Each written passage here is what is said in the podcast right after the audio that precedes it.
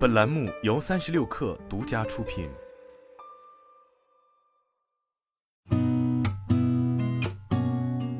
八点一刻，听互联网圈的新鲜事儿。今天是二零二三年六月三十号，星期五，早上好，我是金盛。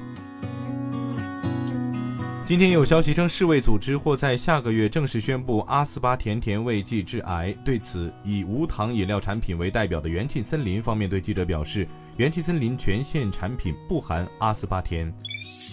粉笔 CEO 张小龙吐槽高瓴创始人张磊无脑狂卖的朋友圈截图在网上疯传，高瓴是否清仓了粉笔？知情人士透露，高瓴对粉笔进行的是减持而非持仓，最早在晚间港交所会有相关权益披露。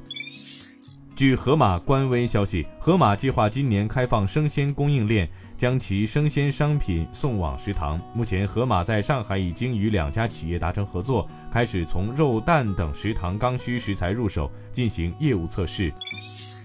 阿里国际站总裁张阔在全球智慧物流峰会上对外透露，今年上半年通过阿里国际站线上服务的海运货柜量同比增长近百分之两百。今年五月，阿里国际站的线上外贸成交额同比增长接近百分之三十。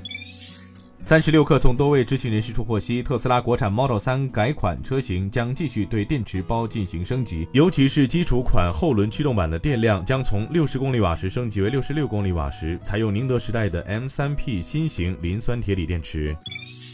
据报道，一群匿名人士在一项集体诉讼中声称，ChatGPT 的开发商 OpenAI 公司正在窃取大量个人信息，以训练其人工智能模型，不顾一切地追逐利润。这些匿名人士指责 OpenAI 从互联网上秘密抓取三千亿字，窃听了书籍、文章、网站和帖子，包括未经同意获得的个人信息，违反了隐私法。英国金融时报消息，广告业人士要求 YouTube 提供巨额退款。此前，一项新的研究表明，YouTube 上数百万条广告被投放到用户的视野之外。